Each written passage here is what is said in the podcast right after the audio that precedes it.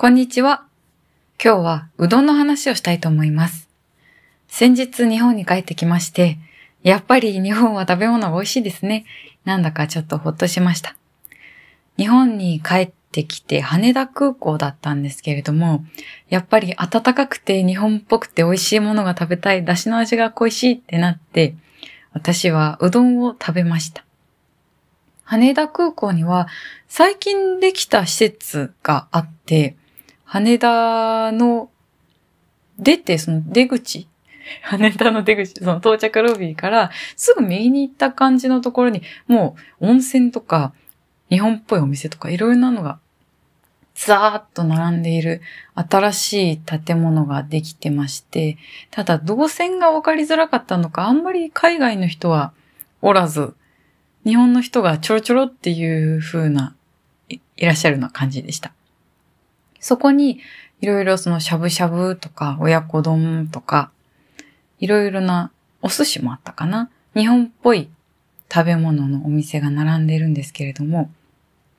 何せ飛行機が長かったのもあり、やっぱりちょっと疲れてしまっていて、すごく重いものは食べられないんだろうけど、でも、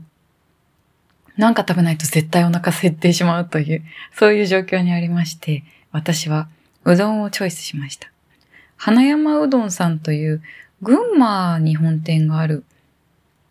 うどんのお店なんですけれども、うどんそのものの形が面白くてですね、その普通のうどん、いわゆるあの太い、白い、ああいううどんもあるんですけれども、そこは鬼ひも川といって、平べったくて、とても幅が厚いうどんが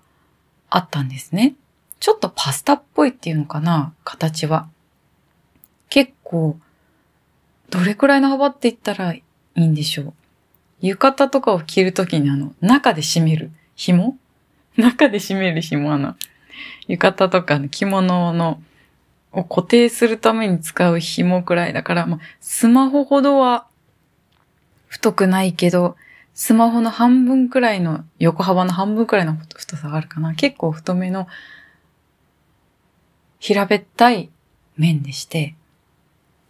私は麺類そんなにたくさん食べないんですけれども、食べるときはなんかちょっと食べ応えがある感じの方が好きだなっていう方で、それこそフェトッチーネとかね、なんかちょっと平べったいの結構私好きなんだと思います。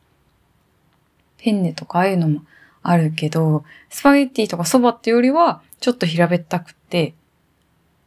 ちょっと厚みがあって、噛み応えがあるようなのが好きです。その鬼ひも川はまさにそれドンピシャっていう感じで、私が食べたのは豚